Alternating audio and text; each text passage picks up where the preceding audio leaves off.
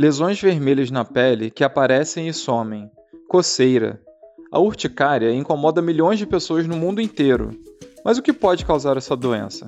A comandante Joana, dermatologista, é a convidada de hoje do Momento Saúde Naval e vai dar mais informações sobre a urticária. Olá, família naval.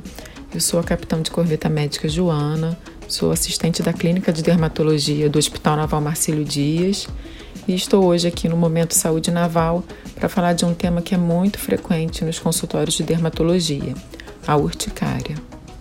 A urticária acontece por uma ativação do sistema imunológico da pele, que acarreta a liberação de várias substâncias químicas, entre elas a histamina. É uma doença muito comum nos consultórios de dermatologia. Cerca de 20% da população, ou seja, pelo menos uma em cada cinco pessoas, vai apresentar pelo menos um episódio da doença ao longo da sua vida. As possíveis causas de urticária são numerosas e muitas vezes difíceis de serem identificadas. Ela pode ser provocada por infecções como gripes, amidalites, infecções urinárias, verminoses também por estímulos físicos como frio, calor, sol, pressão, atividade física, por certos tipos de alimentos, medicamentos, picadas de inseto ou por contato com algumas substâncias, como látex, que é a borracha, e alguns tipos de plantas. Também pode mais raramente se associar a outras doenças pré-existentes, como vasculites e lúpus, e por fim, em alguns casos, nós não conseguimos identificar a sua causa. A urticária pode ocorrer tanto em adultos como em crianças.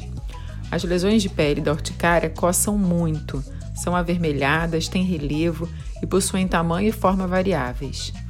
Novas lesões vão surgindo ao longo do dia, enquanto as mais antigas vão desaparecendo.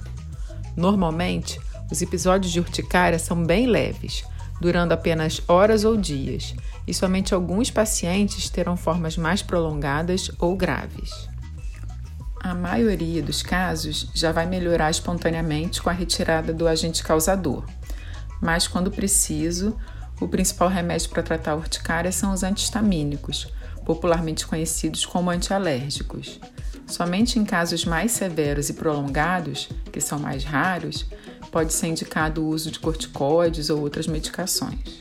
O principal passo, tanto na prevenção como no tratamento da urticária, é evitar a exposição ao agente desencadeador da reação.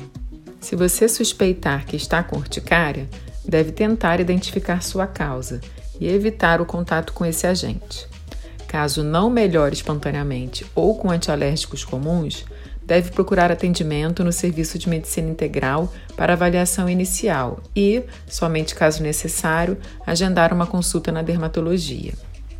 Mas, se você notar inchaço nos olhos, lábios, língua, rouquidão ou dificuldade respiratória, pode ser que esteja apresentando angioedema.